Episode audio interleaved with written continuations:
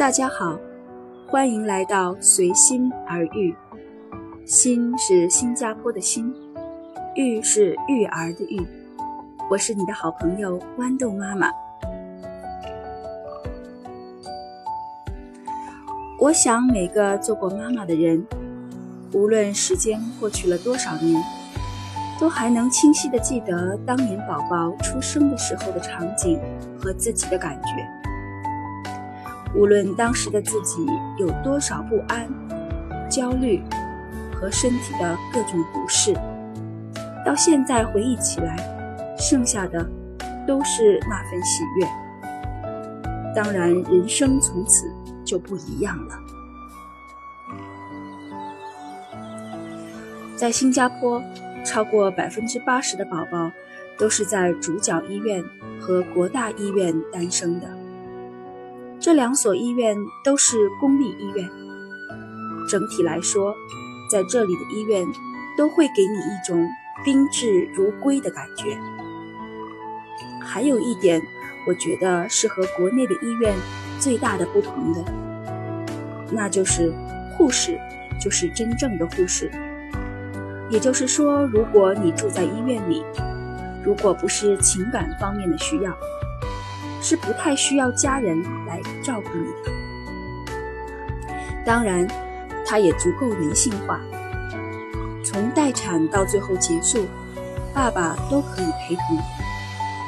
我想我会另外开一期节目来讲一讲，在新加坡怀孕了、生孩子、看医生的大致流程是什么样子的。还记得我生第一个宝宝的时候。我感觉隐隐约约的，肚子一紧一紧的，就和老公拿着包包，跑到楼下叫上一辆计程车，直奔了医院。因为当时是半夜，所以不想惊动家里的任何人。而第二个宝宝的时候，我已经完全没当一回事了。宝宝提前到来，我生完了。才改机票让我妈妈从国内飞过来。可能我是一个太过独立的人吧。有时候我真的想，假如婚姻只是两个人之间的事情，那该有多么简单而轻松啊！当然啦，照顾孩子比生孩子更加的困难重重。对于新手妈妈而言，如果没有家人的帮助，那是绝对不行的。照顾孩子的第一关喂奶，就能把你折腾得死去活来。虽然在医院里有经验的护士都会来教你如何喂奶、如何抱宝宝，但是在自己的身体还没有恢复之前，再加上生活上各种手忙脚乱，我真的不知道有多少妈妈。在第一次生孩子的时候，就能够轻松搞定喂奶这件事情。喂奶不仅是生理上的挑战，更加是心理上的折磨，因为从此就没有真真正正的自由了。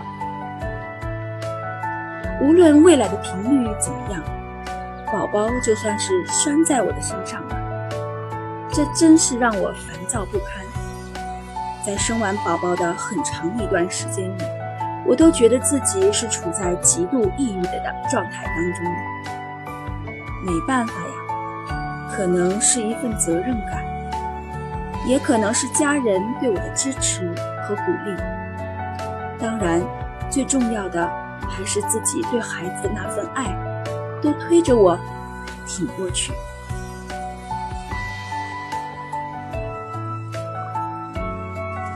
当产假快要结束的时候，在国外的家庭最重大的问题就是由谁来继续照顾宝宝。可能很多家庭都面临着父母长期签证的问题，或者父母亲不在自己的国家，面对语言环境不同、生活习惯不同，都会非常的不适应，而不能够长期的留下来帮助照顾宝宝。在新加坡要解决这个问题，有两个很重要的方法，一个是雇佣女佣来照顾宝宝，第二个就是把宝宝送去托儿所。我在这里说的是照顾小于十八个月宝宝的 infant care。我的父母倒不存在签证的问题，但是大家都懂的。由于家庭的各种矛盾，我当时就决定还是请女佣吧。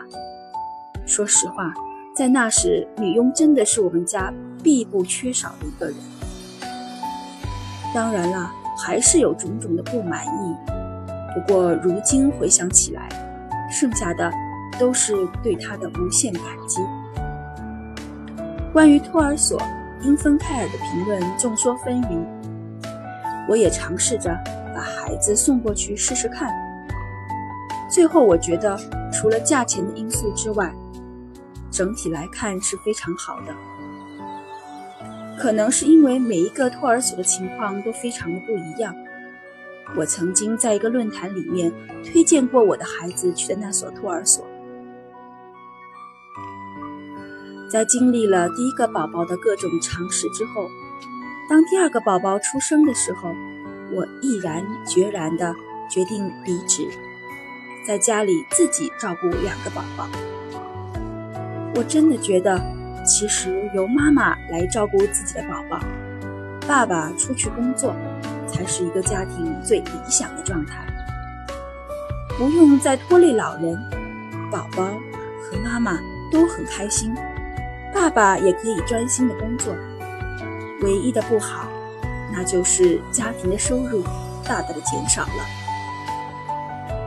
所以在三年前，我又回去工作了。